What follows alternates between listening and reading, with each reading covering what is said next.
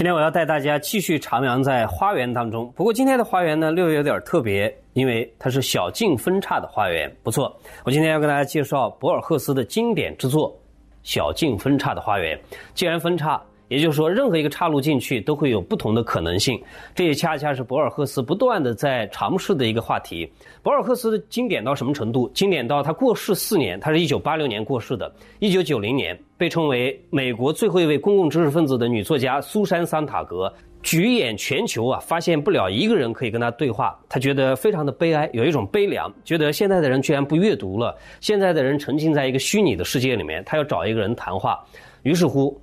活着的人他找不着，就写信给已经过世四年的博尔赫斯。第一句话说：“博尔赫斯你好，如果说在同时代有一个人在文学上可以称为不朽的话，那个人一定是你。”苏珊·桑塔格在另外的一次采访当中也说过：“现在所有活着的作家，没有一个不受到博尔赫斯的影响。”可见。博尔赫斯的影响大到了什么样的程度？事实上，像中国的作家里面，余华就写《兄弟》的余华，或者像像写这个许三观卖血记啊，都是他的作品。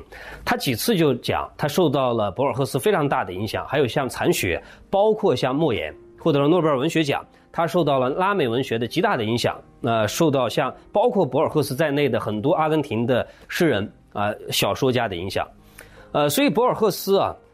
大概是我们一提起来就跟文学这两个字能够画上等号的一个作家，就像我们提到美术会想起毕加索，呃，提到音乐会想起贝多芬一样的。他从小出生在一个书香的家庭里面，呃，条件是非常好的。他出生在一八九九年，一八九九年什么概念呢？老舍出生在那一年啊，所以他们呃，博尔赫斯跟像老舍啊、像林语堂啊、梁实秋啊，大概是同一时期的作家，但在全世界范围里面的影响非常之大。不过后来。呃，有点遗憾的是，五十岁以后，他的视力开始下降。过不几年呢，开始失明了，完全看不见了。他写过一首诗，说：“上帝实在是给了我一个绝妙的讽刺，他同时给了我书籍和失明。失明之后，他做起了阿根廷国家图书馆的馆长。那么，在这个图书馆里面，他度过了余生。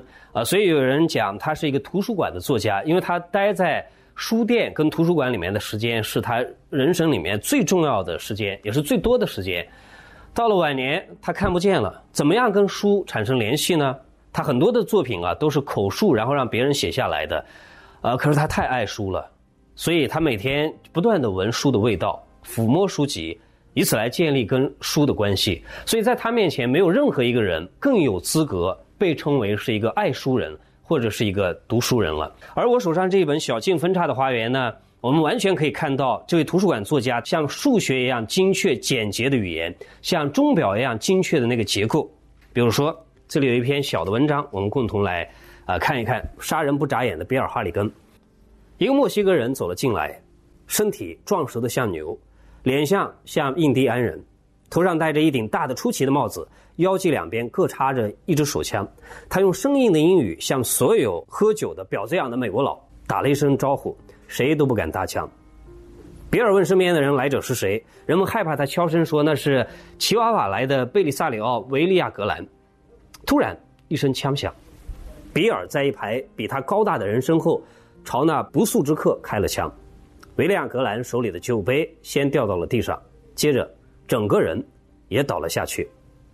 那个人当场气绝，不需要再补第二枪了。比尔看也不看那个威风凛凛的死者，继续谈话：“哦，是吗？”我可是纽约来的比尔哈里根，那个醉鬼还在自得其乐的唱歌。诸位，你有没有跟我一样，在读到这段文字的时候，马上脑海当中浮现出所谓暴力美学的经典之作那部电影《罪恶之城》呢？事实上，你可以参看着啊，一起来看过电影再看这段文字，实际上非常过瘾。还比如说，我看到他的文字啊，很自然的想到古龙。比如说，有一篇小说叫做《结局》，他是这样说的：他们并排走着。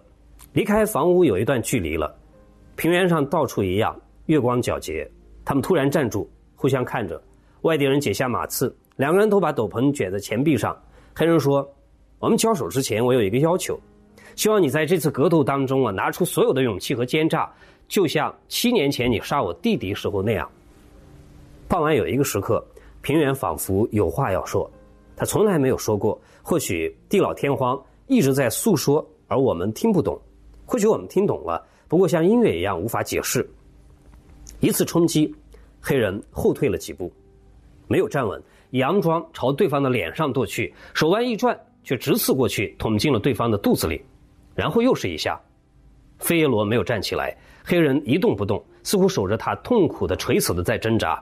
他在草地上擦进那把染血的尖刀，缓缓向房屋走来，没有回头张望。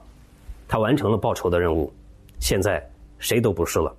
说的更确切一些，他成了另外的一个人。他杀了一个人，世界上没有他容身之所。